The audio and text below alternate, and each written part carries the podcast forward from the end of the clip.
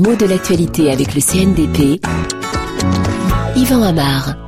L'ambassadeur du Japon exfiltré de Côte d'Ivoire à sa demande par les forces françaises. C'est une information qu'on a apprise hier et qui utilise un mot un petit peu technique en usage depuis quelques années. Exfiltré.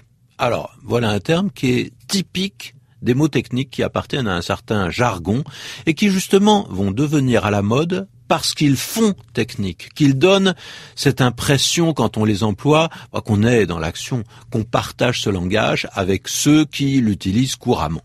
Alors, qui sont les personnes qui utilisent couramment ce mot de exfiltré ça fait un petit peu langage de service secret. Hein. Ça évoque euh, des opérations parfois risquées, la plupart du temps secrètes dans leur préparation, minutieusement agencées ou bien au contraire improvisées dans l'instant. Le sens du mot exfiltrer, bon, il ne pose pas de problème, on a compris ce que ça voulait dire. Exfiltrer quelqu'un, c'est le faire sortir d'un lieu précis, le plus souvent parce qu'il serait en danger en y restant. Ce qui fait que, au sens propre, on exfiltre quelqu'un quand pour lui il y a péril en la demeure. Voilà une expression toute faite dont on retrouve le premier sens, péril en la demeure, c'est-à-dire que on court un risque en ne partant pas, en demeurant justement. Et si l'exfiltration est nécessaire, c'est aussi que celui qu'on aide aura des difficultés à quitter les lieux sans assistance extérieure, soit qu'il se fasse prendre, soit qu'on l'empêche simplement de partir. Donc exfiltrer quelqu'un, c'est le faire s'en aller en cachette, en catimini, clandestinement, ou parfois simplement sous protection pour éviter qu'on s'en prenne à lui. En effet, il peut arriver que ces départs aient lieu au vu et au su de tous, mais sous bonne garde. La construction du mot, elle est tout à fait claire. Hein. Exfiltré, c'est le symétrique inverse de infiltré. Ex, c'est le préfixe qui s'oppose à un, à in en latin.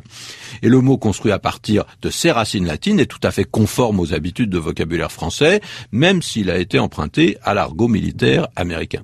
Alors, infiltrer, c'est un mot au sens différent, il y en a plusieurs, mais l'un d'eux est aussi en rapport avec une activité de renseignement.